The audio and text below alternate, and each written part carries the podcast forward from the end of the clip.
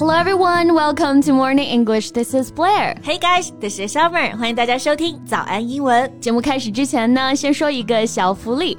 每周三我们都会给粉丝免费送纸质版的英文原版书、英文原版杂志和早安周边。微信搜索“早安英文”，私信回复“抽奖”两个字就可以参与我们的抽奖福利啦。这些奖品啊，都是我们为大家精心挑选的，是非常适合学习英语的材料，而且你花钱也很难买到。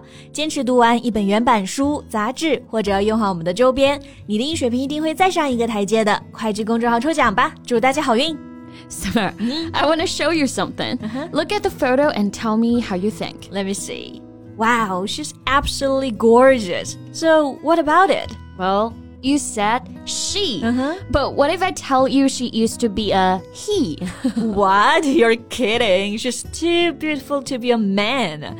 这个女生这么漂亮，之前真的是个男生吗？嗯，没错啊，这个照片里的女生就是着名的泰国女星 Pody，a famous Thai actress and model，and she's got another well-known title，Thailand's most beautiful transgender woman。啊，所以她是跨性别者啊，transgender。Right。也就是说呢，she was born a boy，but her gender identity was a girl。So in a way, she was a woman trapped in a man's body。对，她在泰国被称作就是泰国。 第一变性美女，而且呢，最近喜事儿不断啊，沉浸在爱情的美满当中，哎，整个人呢都更加耀眼了。哇，祝福祝福啊！But still, I can't believe she used to be a man.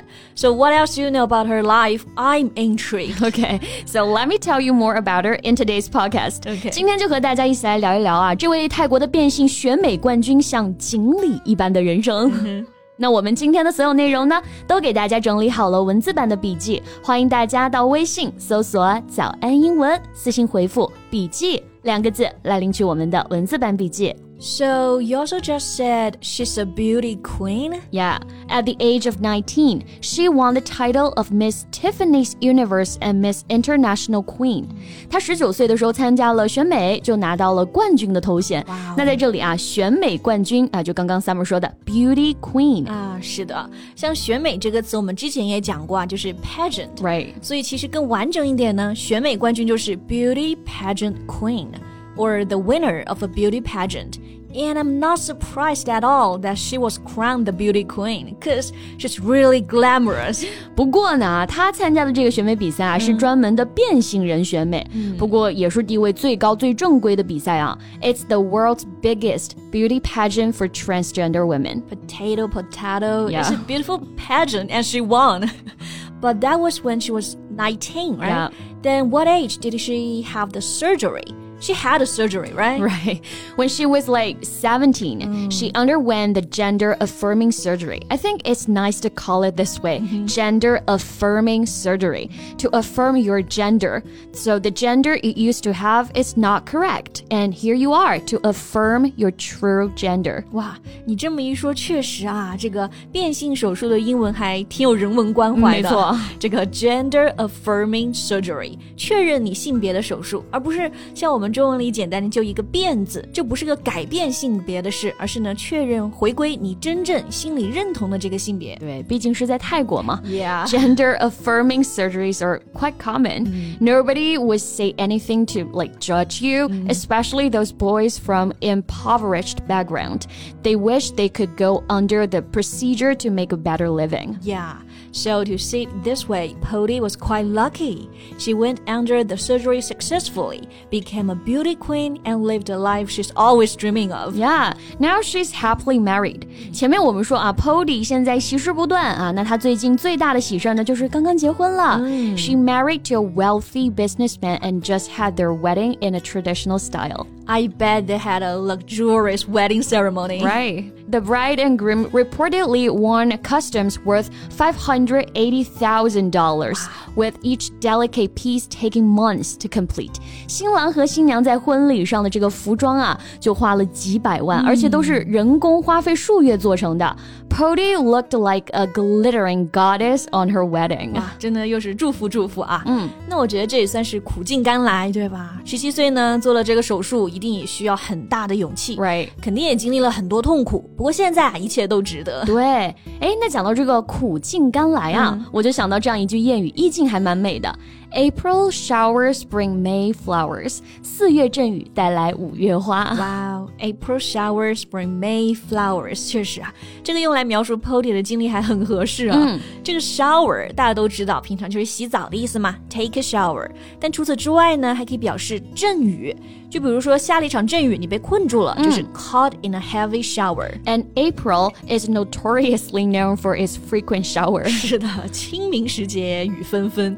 那四月就是动不动就下雨，不过呢，雨过天晴。Yeah. So after April showers, there'll be flowers in May. May, M-A-Y 就是五月嘛。四月下完雨，五月就会开花，所以是 April showers bring May flowers。对，比如说这个 Tony 啊丢了工作，朋友安慰他说：“I know you love that job, but you'll get another one. April showers bring May flowers.” Well said. Although now we're in August, I find it comforting. Well, let's talk about something else then. Okay. 那关于 Pody 啊，他是苦尽甘来嘛，嗯、但是我觉得他也是真正很有勇气啊。是的，都还未成年就有勇气来做这个手术。I got handed to her. 佩服佩服啊！对，那这里的佩服，你刚刚是不是用的 hand 这个词？Right, hand, H A N D，就是手这个词儿啊。嗯、那在这里的搭配是 have to 或者 got to，口语里面可以直接说 gotta。Gotta hand it to somebody，、yeah. 意思就是某人值得称赞，they deserve praise for something。是的，你太棒了，我把手给你啊. Gotta hand it to you。那我觉得这个表达 hats off to somebody 也有异曲同工之妙啊。嗯，向某人脱帽也是表示这个夸奖啊、称赞。To give praise to someone. Right, hats off to you. So, Summer, for your hard work these years. Oh, thanks, Blair. And I gotta hand it to you for doing such a great job and being such a good friend. I'll definitely miss that. Always the best memory. well, say no more. I know. Okay. 那至于这个 Pody 啊，我们也说她很有勇气嘛。嗯 She's got the courage, and that's something. Yeah, she has the guts. 那这里的勇气呢，除了用 courage，还可以用 guts。 G U T S guts，然后注意要用复数啊，guts 才能表示勇气。嗯，那其实 gut 本意是指内脏，嗯、其实就是胆，胆所以我们说有胆量、有胆子，就是 have the guts to do something. Yeah. So Pody has the guts to go under the surgery, which to me seems quite intimidating. 是啊，我觉得这个变性手术听上去真的相当痛苦啊。Right. 我最近其实也是，就感觉越来越怕疼了。嗯哼，但前段时间一直牙疼啊，也没这个胆子去看牙医。Every time I think about going to the dentist, all the pain, all the suffering, and then I lost my bottle. Lost your bottle? Yeah. What do you mean? You took a bottle of water and then lost it? no no no，其实呢，这里的 bottle 就是瓶子那个 bottle，它也有胆量的意思，和前面这个 guts 一样，都是口语里的表达。所以我刚刚说 I lost my bottle，也就是说我没那个勇气，没那个胆子啊。I didn't have the courage and decided not to do it。 然后这里的 bottle 啊，它还可以做一个动词，嗯，我也可以说 I bottled it，意思也是我不敢做，放弃，退缩了。对，比如跳伞，哎，我就不敢。so last month I was asked to go parachuting, but I bottled it. I know you're afraid of the height, Right. 不过每个人嘛都有自己害怕的东西，但如果呢你不害怕的事，就鼓足勇气，大胆去做吧。对，那也祝 Pody 新婚快乐啊！我们也都越来越有勇气。嗯，Okay, so that's all the time we have for today. 那我们今天节目就到这里啦。今天的所有内容呢，也都整理好了文字版的笔记，欢迎大家到微信搜索“早安英文”，私信回复“笔记”两个字来领取我们的文字版笔记。 So thank you so much for listening. This is Blair. This is Summer, and wish you all have a very good day and a good life. Bye.